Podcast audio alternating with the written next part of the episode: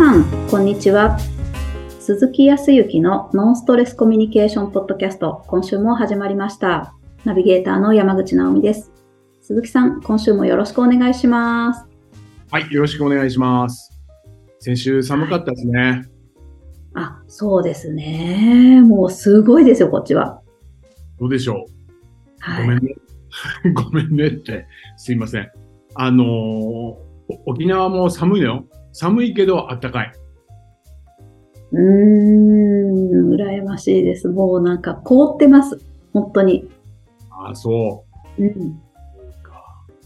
まあ、それを思うと、ままだまだ十分暖かくて、最低気温も多分、那覇の方でも、えっ、と、この前一番寒い時で8度とか9度ぐらい。寒くてだよ。で、最高気温が14、5度。だからもうやっぱり10度以上違うよね。違いますね。それでもね、風が吹いたら、うー寒って言ってうん、えっと、勉強会とかやらさせていただくと、えーダウンジャケット着て、もこもこのダウンジャケット着てた人がいたな。うん、あの、仲いい人なんだけど、きえーで来てたわけですけど。まあそんな感じですわ。何言ってんの よ。で、ちょっとことをね、先に進めちゃいますけど、今日はあの、本当急遽なんですけど、あの、僕は沖縄に来て5年目に入りましたけど、その、当初からいろいろとこの、コミュニケーションという部分に、えっ、と、興味を持ってらっしゃって、まあ、時には課題とかね、自分こういうふうにしたいみたいな、その欲求、願望的なものを持って、えっ、と、学びに来ていただいていた方がいらっしゃって、で、そこでもいつも、あの、勉強会を今も定期的にさせていただいてるんですけど、まあ何よりもちょっとこう成果というかね、はい。ものすごくこういい形でお仕事もされてらっしゃるし、プライベートも過ごしてらっしゃる方だったので、えー一度ちょっと本当にお呼びしたいなっていうふうに思っていて、ちょっとこ声かけたらですね、心く受けていただいて、今日はあの、お二人に、まあ、さっきちょっとだけ打ち合わせをして、直美さんにもご紹介しましたけど、はい。あの、ぜひ、えー聞いていただいている方にもですね、ぜひ、あ、こんな感じなんだっていうことをなんか実感していただければと思って、ちょっとゲストをね、あの、お呼びしてるんですよね、直美さんね。はい。いやー、もう本当にようこそお越しいただいてっていうことで、えっと、お越しいただいたのは、有限会社 AMP さんより、ゆずるさんとエミリーさんです。どうぞよろしくお願いいたします。よろしくお願いします。はい。いいですね。お越しいただいてって、本当にお越しいただいてありがとうございます。で、なんか気持ち悪いのは、なんなんか気持ち悪いんです、今。はい。お越しいただいたんですけど、今日、おこの発信をしているのは、その、お AMP さんのオフィスの一角を借りて、えー配信をさせていただいているっていうのは、お呼びいただいた、うん、わかんないけど。なんでちょっと、今日はよろしくお願いします。いや、よろしくお願いします。もうせっかくなので、本当にあの、今週と来週2回ぐらいにわたってね、今日お二人来ていただいているので、いろいろと日常でそのコミュニケーションの部分で、うん。えー意識していることとか、あー時にはね、えっ、と、僕ら自身も何かこう疑問に思っている、こういう時どうしたらいいんですかみたいなところを、あえはてお二人に投げかけてみて、どんな答えが返ってくるのかみたいな、まあそんなような時間ができたらいいなっていうふうには思うんですけど、まあ、さっきちょっとだけ思ったんですけど、沖縄はあの、ラストネーム、いわゆる名字じゃなくて、結構、まあ、僕も、あの、直美さんのことを直美さんって言って、ファーストネーム、いわゆる下のお名前で呼ぶようにはしてるんですけど、ちょっとね、沖縄がを意識してるのかもしれないですけど、沖縄の方ってあんまり名字で呼ばないんですよ、直美さん。えー、私もすごい鈴木さんって言ってましたね。うん。あの、沖縄でね、鈴木は全然あり。うんあへー。なんでかっていうとね、いないから。えー、あんまりいないよね。あんまり見ないですよ。いないでしょ？はい。で、この前ある有名なえーステーキ屋さん、はい知ってらっしゃる方も多いと思うんですけど、もう超有名、大昔からあるところ、ジャッキーさんに行った時に、あの、旅行で本州の方から、いわゆるね、内地からいらっしゃってる方たちが並んで30分待ちぐらいだったんですけど、はい。そこで、はい、あの、鈴木様って言われたから、あ、俺だと思って行ったら違う鈴木さんで、ああ、本州から来てる人だなと思って、ドキッとしたのありますけど。あの、鈴木は少ないんで全然鈴木でいいんですよ。へえ、あよかったですそねう。うんで、も、結構皆さん、あの、名字じゃなくて、下の名前で呼ぶことが多い。うんなので、うん今回ね、ご紹介いたのも今、直美さんにも、えーゆずるさんとエミリーさんっていうようなお話にしてますけど、本当気軽に、こう、呼び、呼べるような感じ。多分ね、これ、さ、さっきもちょっと聞いたんだけど、沖縄の方って名字がね、一緒の人たちが多いんだよね。そうですね。比嘉大城とか。だよね。はい。それこそ、比嘉さんって言ったら、はいって言って、えークラスに何人もいるみたいな。はい。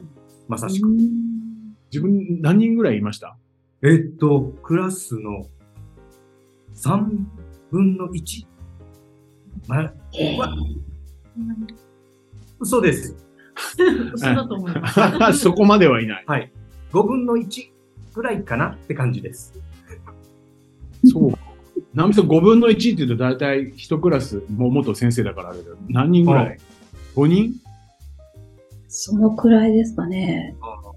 そうすると名字で呼ぶわけにいかないよね、やっぱ。ですね。っていう感じ。なのではあ、えっ、と、うんと、レストランとかに行って、入り口のところで名前書いておくところとかあるじゃない？うんうん。あれもね、皆さん名字書いてるんだけど、確かに言うと、ひ、えー、比嘉もそうだし、大城とか、もう大城さんいっぱいいる。うん。うん。だからやっぱ下の名前とか書いとかないと、どっちなのかわかんなくなるっていうのがあるんで、多分、ね、気楽に呼んでいるようだけど、上の名前、名字じゃなくて、下の名前で呼ぶことが多いんじゃないかなって思いますよね。はい。もう一つ、自分が思うにはなんです。でも、えっ、と、生まれて意識をして教えられたわけでもなく下の名前で呼ぶというのがもう、えー身についてたんですよ。ああ、じゃあもう、それが何？あ意識してじゃなくても、はい文化じゃないけど、無意識に識にもうみんな、はいあの、下の名前で呼ぶようになってるからっていう感じなんですね、じゃあもうね。なので、もう一つの言い方として、親親しみやすさ。あ相手との距離を縮めるという感じで、えっ、と、例えばまあ、ナオミさんでしたら、こちらで言えばですね、えーナオミとかって語尾伸ばしたり、うーん。安い先生だったら、ヤスとか、この愛着感をもっと距離を縮めるみたいな、なんか、沖縄の文化も入ってるんじゃないかなと思います。そうか、なるほどね。あ、MP さんとお付き合いをさせていただいて、えーっと、社員の方、社長も含めて皆さん知ってるんですけど、みんな下の名前で呼んでるもんね。社長すらも社長とは言わない、ね。はい。下の名前で呼んでるよね。はい。はい。そのぐらいなんですよ、ナミさん。すごい。なんか、いいですね。仲の良さが余計に際立って伝わってくる感じがしてきます。そうですよね。うん。で、語尾伸ばすしね。はい。はい。はい。今日は、あと、いらっしゃらないですけど、あーえーリーノとかね。はい。はい。伸ばすしね。ん。みんな下をこう伸ばすようなイメージがありますけど。さあ、もうそ、そんな、こう、お二人と進めていきたいんですけどね。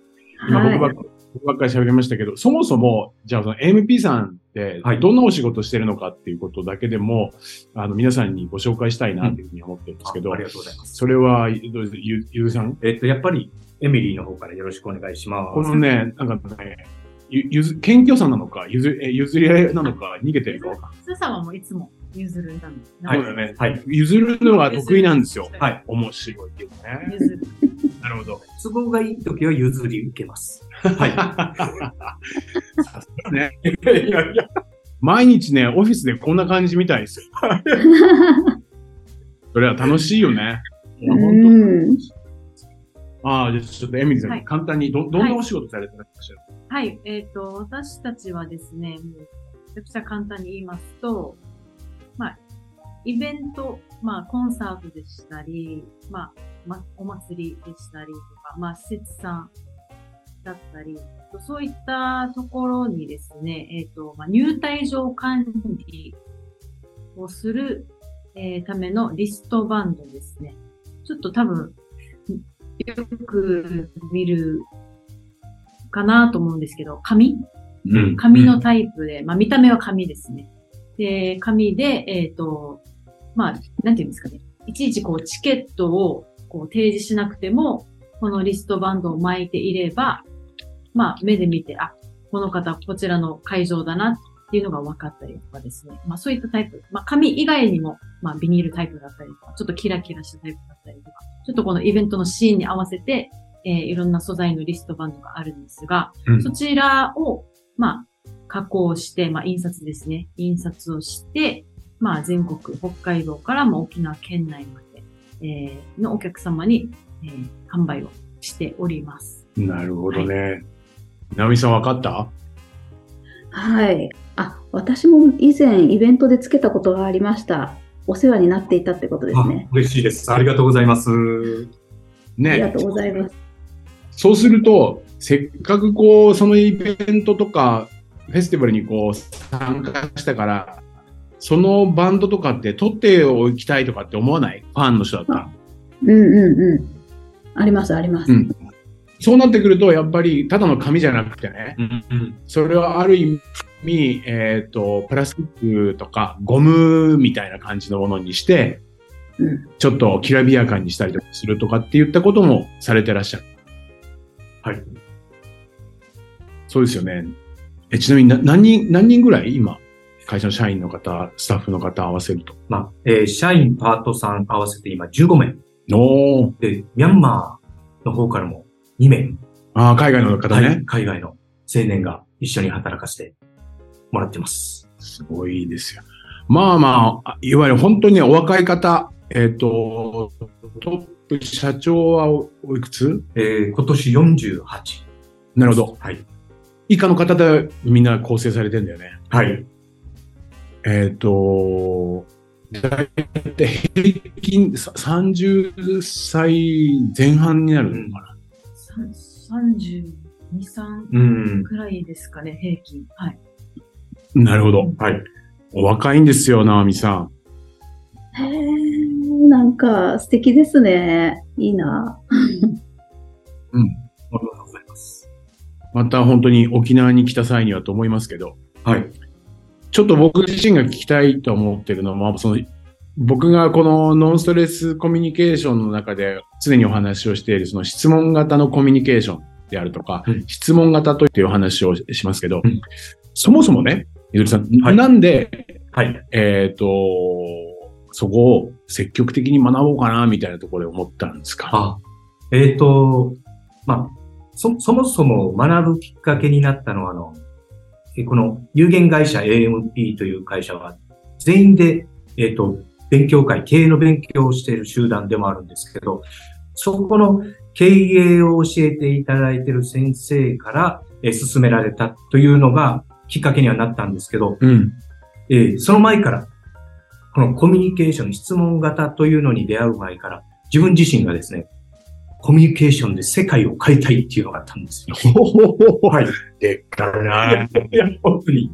いいですね。なので、その、それを持って潜在してたものに顕在された教材が出てきたので、もう受けるしかないでしょ。そういう感じでした。ああ、そうですか。すごい。えーなるほどね。はいまあタイミングもあったのかもしれないですね。うん。うん。別の方でいろいろと学んでいただいたりとか、積極的に手を挙げたりだとか参加していただいたような記憶はありますけど。はい。で、実際、えーっと、そうだな。まあ今も意識してはい。使っていただいていると思うんですけど、そのスキルを身につけてうん。うん。何かこう、やっぱり、こう、なんかい印象に残ってるっていうか、ここは変わりましたとか、そういうところって、ゆうじさんあります？はい。ま、まずあの、コミュニケーションで世界を変えたいというふうには言ってたんですけど、実際にこの質問型のまあ、コミュニケーションを学んで、一番、あ、そうなのかというところなのは、コミュニケーションって対外だけじゃなく、対自分、あ自分との対応ね。はい、自分との対話というのはとても大切だっていうことに気づいたのがとても大きいです。うーん、なるほど。そう、気づいて、はい。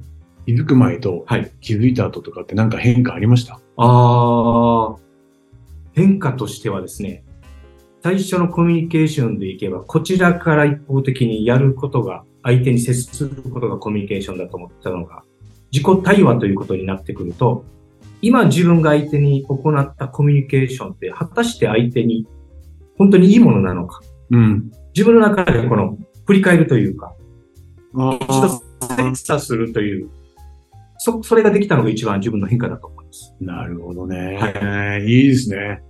あのそれを踏まえてですけど、いや、もうはい本当に僕も聞いてて、はいい、つもお社員の皆さんと、僕自身もコミュニケーション取らせていただいて、皆さんそのコミュニケーションスキルが高いなっていうのと、やっぱりちゃんと自分の言いたいことも伝えてるし、はい。相手の思いもちゃんと聞けてるっていう実感はあるんですけど、はい。それを踏まえて、はいめずるさん、今後ね、うんまあ今もあの、ビジョンみたいなお話はい。されましたけど、はい今後自分がこうしていきたいとかってなんかあるんですか？あ未来に向けて。未来に向けて、まあ、あまりにも大きな話をするのがおかしいんですけども、やはりあの、自分は本当にコミュニケーション、質問型コミュニケーションと出会って、自分自身との対話を進めていくことによって、えーまた自分自身のミッション、ビジョンというのが見えてきた。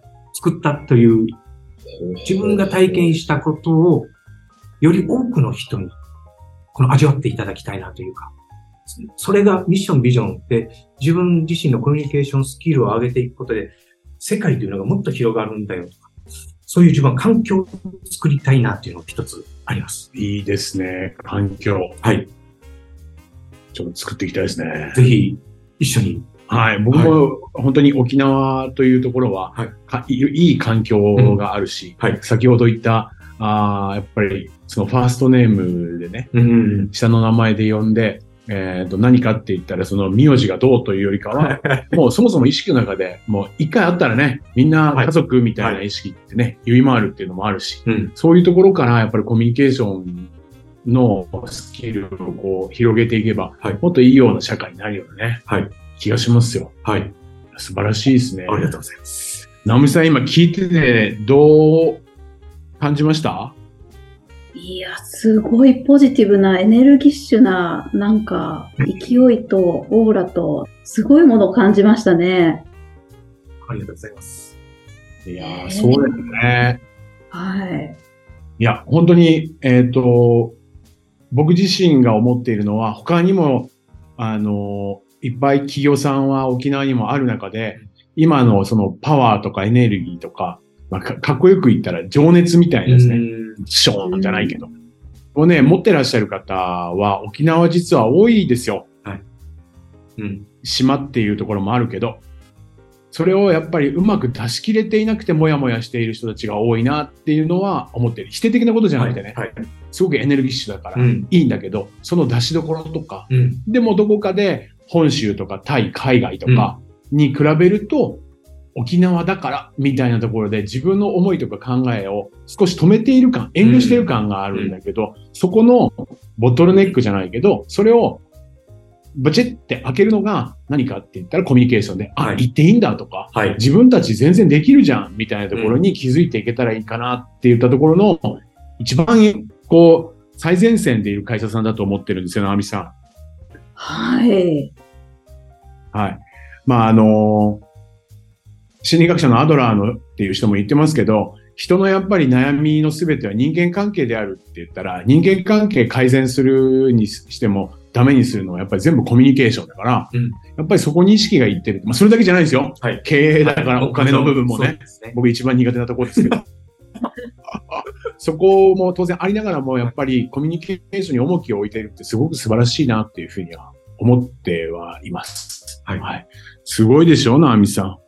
いやーもうびっくりしました。ちょっと、私がここにいていいのかなって思うくらいになんか、あの、でも、ゆずるさんのその、すごい大きな気づきがあって、今、ものすごいエネルギッシュで、はい。あの、ポジティブな、まあ、きっと以前からそうだったとは思うんですけど、特にその中でも自分のコミュニケーションがって言ってたその部分で、あの、す、最も印象的だったこととかってなんか、お伺いできたら嬉しいなって思ったんですけど。いえ、ありがとうございます。もうそうですね、あの、最も印象的だったというと、大きなことを、なんかイメージするかと思うんですけど、実を言うと、え一番近くにいる両親であったり、本当に友人であったり、本当の気持ちを言えなかったことが言えるというのが、自分自身の本当に変化の気づきです。すごい。いやいやいやいや、直美さんの共感力、それがすね。ごいですね。いやー、す深いですよね。そこって、最も大事なんだけど、最も難しいんじゃないかって思われるような気がしますよね。そうね。だこれは、やっぱり、それでも、うーんと、普段見えないものだから、うん何気なく、過ごしている中で、うんみな、皆さんが同じように多分、あの、時には違和感を感じたりとか、それすらも感じなくて時間が流れていくから、はいえっ、と、課題はあるんだけど、うん置いてきぼりになってたりとかするんだけど、まあそこに気づけるっていうのはやっぱすごいことですよ。ありがとうございます。はい。だからもうそういうところから、ちっちゃいね、積み重ねで関係性が変わっていったりとかっていったところうんを実証されてるんで、まあ本当に、この、ポッドキャストをお聞きの方で、うん、どうしようかなとかって悩んでられる方とかいらっしゃったりとかするんであれば、ままずはお話はいくらでもお聞きするんでね。はい。そうするとこんなにも今日ね、ゆずるさんのお話聞いて、あ、こんなにもなんかそのプラスになる、ポジティブになれるんだというふうに思う方がいたら、ぜひぜひ、あの、お声かけていただいたら、なんかお役に立ってるんじゃないかな、なんていうふうに思いました。はい。まあね、時間のこともあるんで、またちょっと一回じゃこれ済まないんで、今日は今、あの、ゆずるさんとね、お話ししたんで、ちょっと次は、次回は、ちょっとエミリーさんともお話をしたいな、というふうに思うんですけど、はい。まあ今日はこんなところですかね。そうですね。ゆずるさん、あの、ご出演されていかがですか、はい今、あの、はい。感想をお伺いしていいですか？率直な、えー最初に出た、また出たいっていうふうに思っちゃいました。もうぜひぜひ。いや、やはり、あの、自分だけで思うよりも、こうやっていろんな人が、そう、一つの、まあ、例えばテーマに対しても、いろんな角度で見、よりなんか、あの、鈴木先生のお話じゃないですけど、なんか自分の枠を広げていく。また、そういう一つにもなるのかなって感じました。ぜひ、よろしければ出させてください。ありがとうございましたあり。がとうございます。すごい。すごいよね。ありがとうございます。それでは最後にお知らせをします。ノンストレスコミュニケーションポッドキャストでは皆様からのご質問をお待ちしております。コミュニケーションでのお悩み相談や、こんな時どうするのなんていうご質問を鈴木さんにお答えいただきますので、皆様どしどしご質問ください。ポッドキャストの詳細をご覧いただきますと質問フォームが出てきますので、そちらからご質問をいただければと思います。それでは今週はここまでとなります。また来週お会いしましょう。鈴木さん、ゆずるさん、エミリーさん、ありがとうございました。ありがとうございました。